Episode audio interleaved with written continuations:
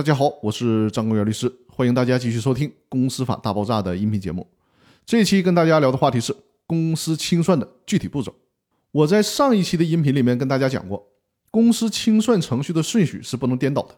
这一期呢，我就跟大家讲一下公司清算有哪些主要的步骤，以及他们先后的顺序。第一步是成立清算组，清算组呢是清算义务人任命或者是选定。具体经办公司清算事项的临时性组织，在执行清算业务的范围内，这个临时性的组织的职权与公司的董事会基本相同。我在前面提到的清算义务人，对于有限责任公司而言呢，就是公司的全体股东。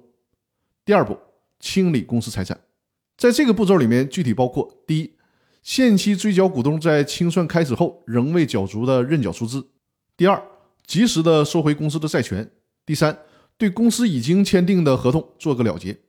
第四，及时的变卖那些不赶紧处理就会贬值或者是损失的清算财产。第五，分别编制资产负债表和财产清单。第六，如果在清算期间公司面临诉讼的话，代表公司参与民事诉讼活动。以上就是清算公司财产工作所包含的内容。第三步，通知和公告债权人。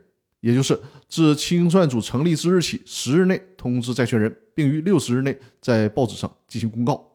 注意啊，这两个步骤哪一个也不能遗漏。第四步，债权申报和确认。债权的申报是制定清算方案和分配剩余财产的前提，可以摸清楚公司的资产和负债。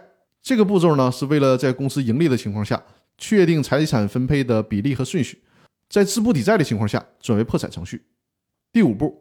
制定清算方案，清算组依据财产清理及债权申报的结果制定的清算方案，经过股东、债权人或者是法院审查确认后，最终确定，成为处理各方权利义务的依据。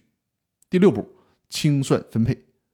公司清算分配是公司退出市场机制、公司终结之前的最后一道程序，也就是把公司剩下的财产该还债的还债，如果还有剩余的话，股东按照出资比例进行一下分配。然后就可以注销公司了。以上呢是公司清算的具体步骤，相信大家应该可以掌握了。那我们这周的音频呢就分享到这里了，欢迎大家点击订阅我的音频专栏，并且呢把我的音频专栏转发给身边需要的朋友，多多转发。那在这里感谢各位听友的支持。